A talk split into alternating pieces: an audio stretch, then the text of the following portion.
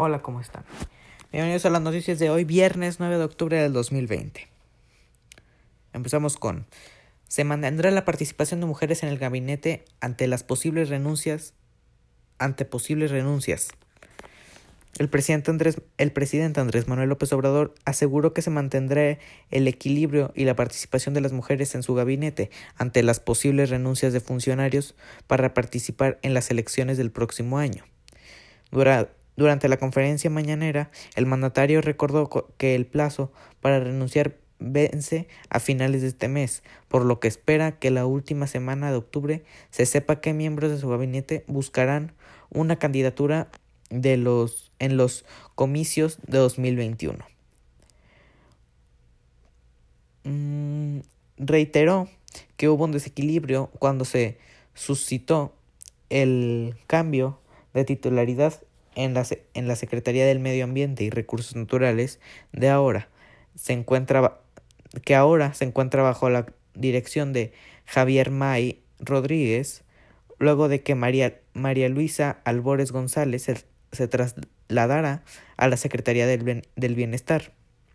También López López, López Obrador dijo que hasta el momento no hay ninguna renuncia formal, por lo que prefiere esperar. Sin embargo, comentó que todos en su gobierno están trabajando muy bien, pues la mayoría se encuentra comprometidos con su proyecto, son leales al pueblo, honestos y con buenas convicciones. Los temas de Andrés Manuel López Obrador en la, mañana, en la mañanera del 9 de octubre.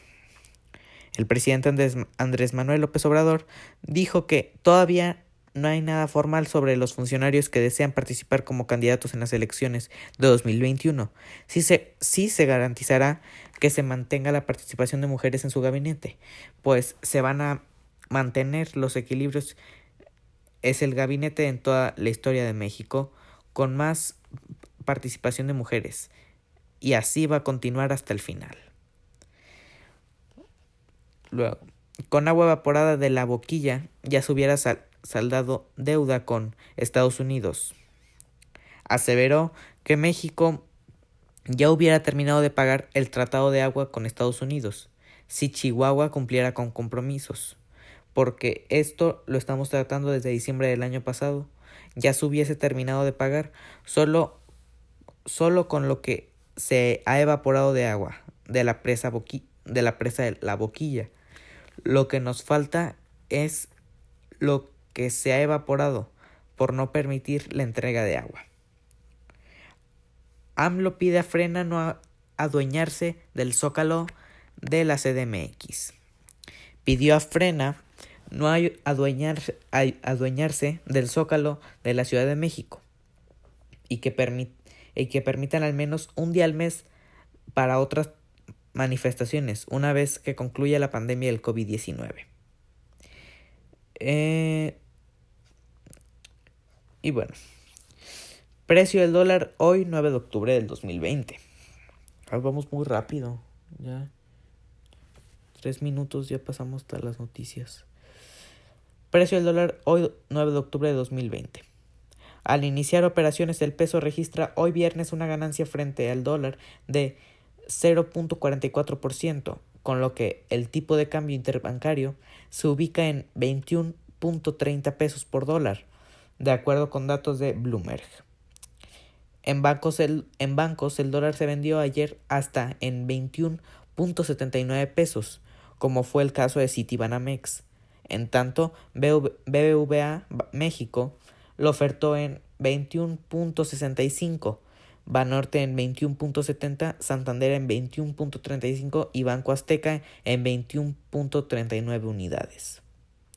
El peso mexicano avanza ante un alza en el precio del petróleo debido a la llegada del huracán Delta al Golfo de México, lo que ha llevado a las plataformas petroleras en la región a cerrar su producción.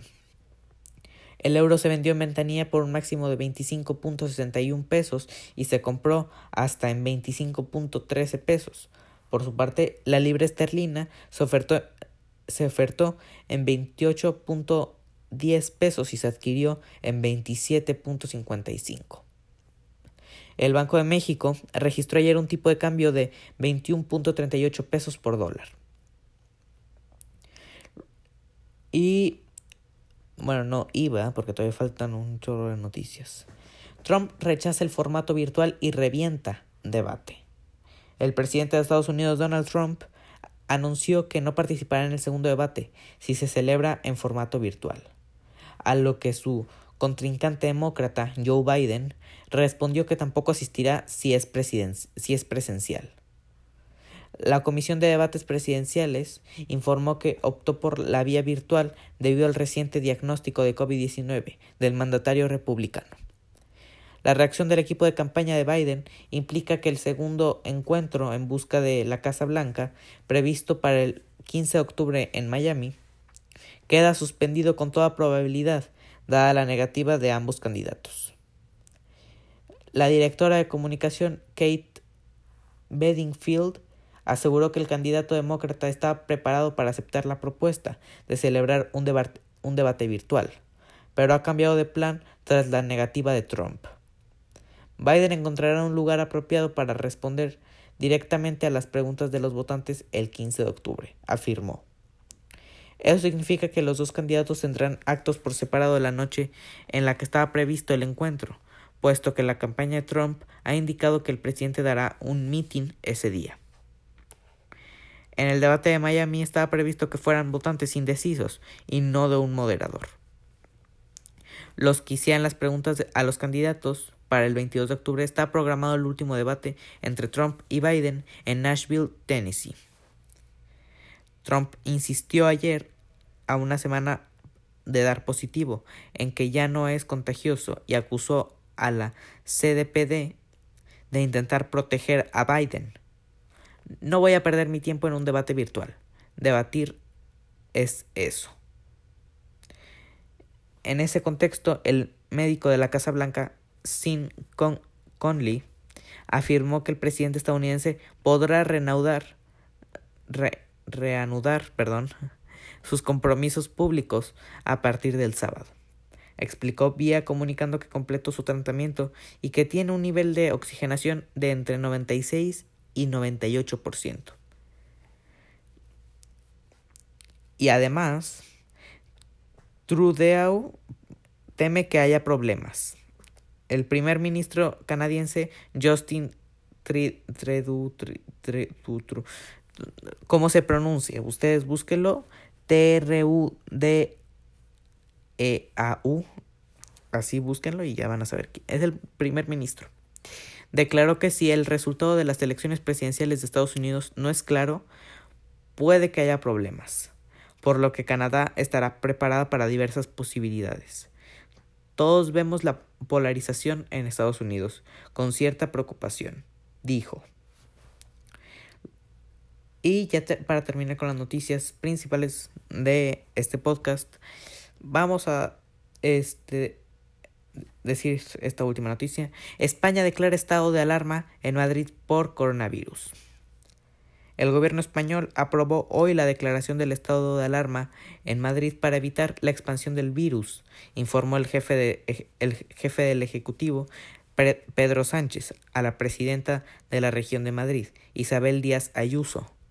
Dijeron fuentes del Palacio de la Moncloa. Según las mismas fuentes, en la conversación que tuvieron ambos, mantuvieron Ayuso, mantuvieron, pidió mantuvieron, Ayuso pidió a Sánchez más tiempo para decidir entre las opciones que el Ejecutivo puso en la mesa después de que la justicia rechazara las restricciones aplicadas en la capital española y varios municipios limítrofes. Limítrofes. Perdón, te decir que no sé leer. Pero el jefe del gobierno dijo que hay que proteger la salud pública ya. En esta, esta decisión se toma después de días de discrepancias y tensión política entre ambos gobiernos. Eh, sobre las medidas que adoptar, que adoptar para frenar la pandemia.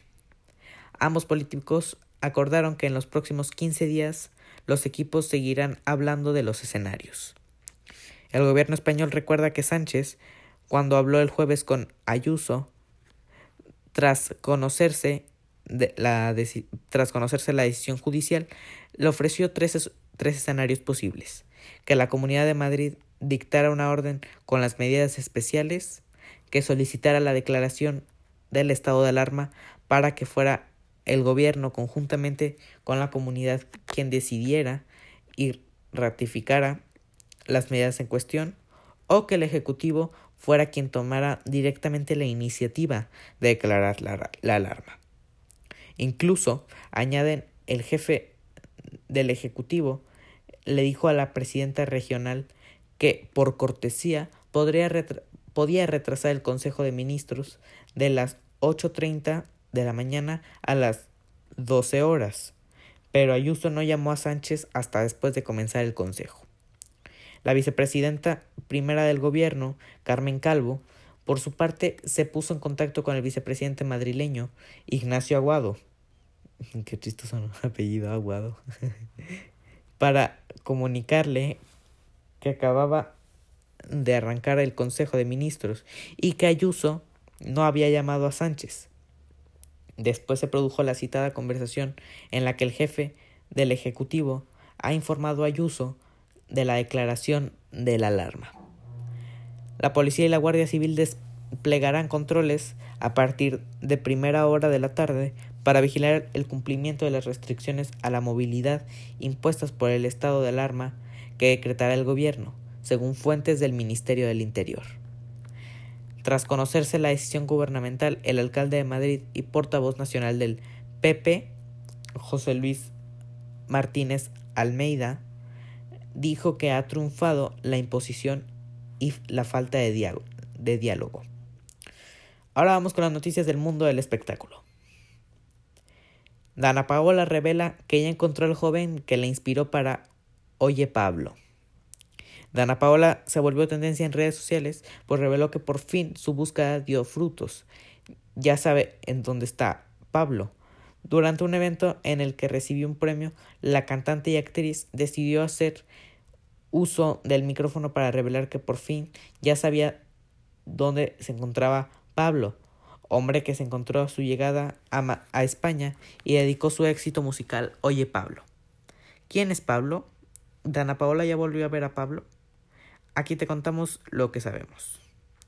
Dana Paola estuvo en el evento de la revista GQ, en donde se reconoce a los hombres y a las mujeres que rompen esquemas en la televisión, deportes, música y otras áreas. La cantante recibe un premio con un vestido elegante negro y cubrebocas del mismo color. Dana Paola. Perdón, es que traigo algo en el ojo que se metió. Permíteme un tantito. Dana, bueno, pero le sigo diciendo.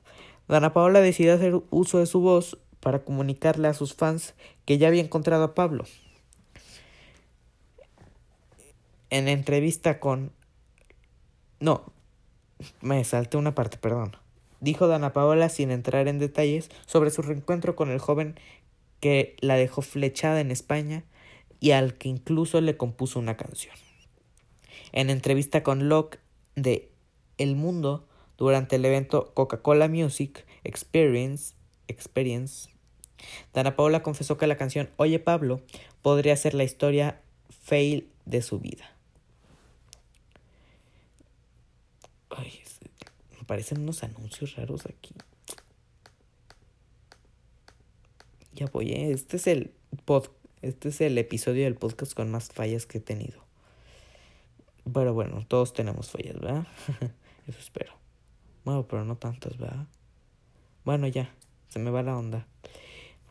Esto es verídico, es literalmente el fail épico de la vida. Nada más llegar a Madrid, en mi vida solísima, cuando llegué, le di mal mi número a un chico que acababa de conocer, que me paró en la calle y yo flipaba porque no tenía idea de quién era.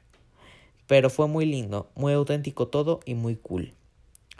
Luego de que me di cuenta de que le di mal el número, me quería morir y me puse a buscarlo por todas las redes sociales. Mis amigos me ayudaron a buscarlo. Todavía a la flecha lo seguimos buscando. No aparece, confesó Dana Paola. El, respecto Al respecto, aseguró que cuando se presentó con el hombre misterio, esta solo le dijo que era una actriz, sin mencionar su nombre. Hijo de, Adela Noriega administra la fortuna de la actriz. Revelan que el hijo de Adela Noriega se dedica a administrar la fortuna y la empresa de la famosa actriz, retirada de la televisión. La vida de Adela Noriega ha sido un, completo misterio. La famosa artista ha mantenido su intimidad resguardada y protegida de de la opinión pública. Su alejamiento y desaparición de la televisión también ha sido un misterio. La última telenovela que protagonizó la artista fue el dramático, el dramático Fuego en la Sangre en el 2008, en la que personificó a la famosa Sofía Elizondo Acevedo. Desde entonces su regreso ha sido aclamado por su fanaticada. Pese a la información de que Adela Noriega había tenido un hijo con el expresidente de México, Carlos Salinas de Gortari, ella siempre lo negó y presentaba a un niño que la acompañaba en ocasiones en las grabaciones, como su sobrino. El periodista Jorge Carvajal aseguró que en el programa de YouTube Chisme No Like que Adela Noriega y Carlos Salinas de Gortari tuvieron un hijo llamado Carlos Rodrigo Salinas Noriega, quien tendría actualmente 32 años. Al parecer, el hijo reside en Estados, entre Estados Unidos, Europa y México. Pues ya díganme todos los continentes si quieren.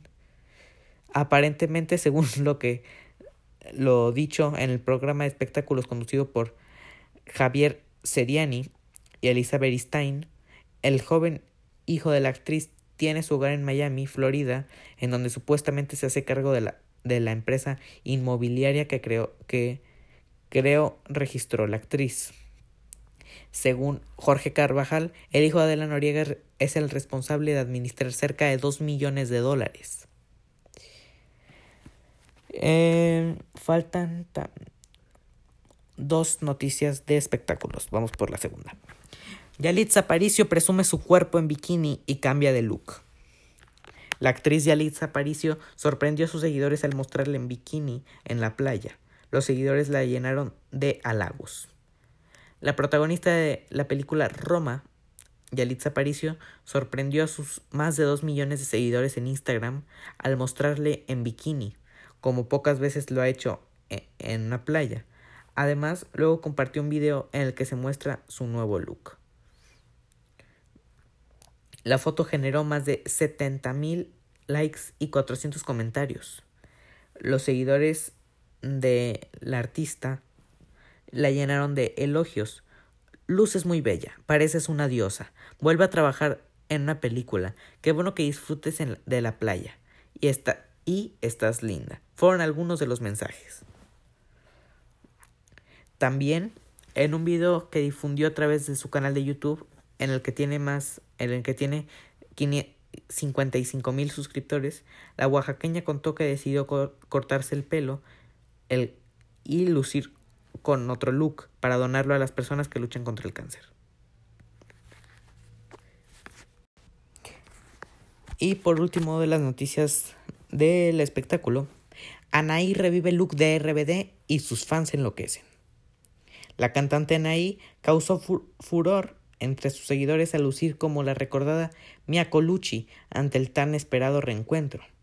Todo indica que los preparativos para el tributo de RBD tienen bastante contentos a los integrantes del grupo, pues Anaí ya dio una probadita a sus seguidores de cómo lucirá el próximo diciembre cuando interprete, cuando después de 12 años, los temas que se convirtieron en un himno para, la juventud.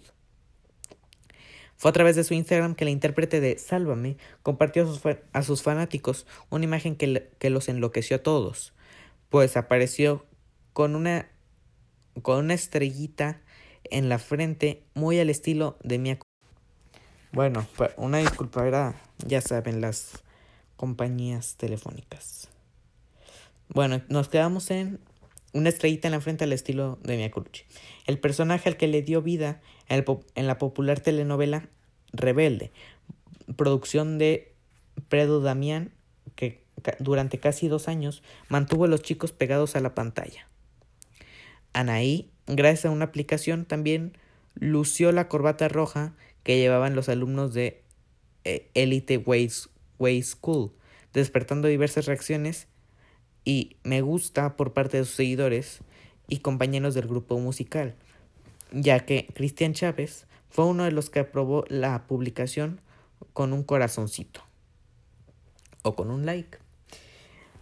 Más de 11.000 comentarios en el post demuestran que la fiebre por RBD continúa más fuerte que nunca, más, más ahora que anunciaron el show virtual que nos que los traería los traerá de nuevo los escenarios, aunque esta vez será sin Poncho Herrera y Dulce María.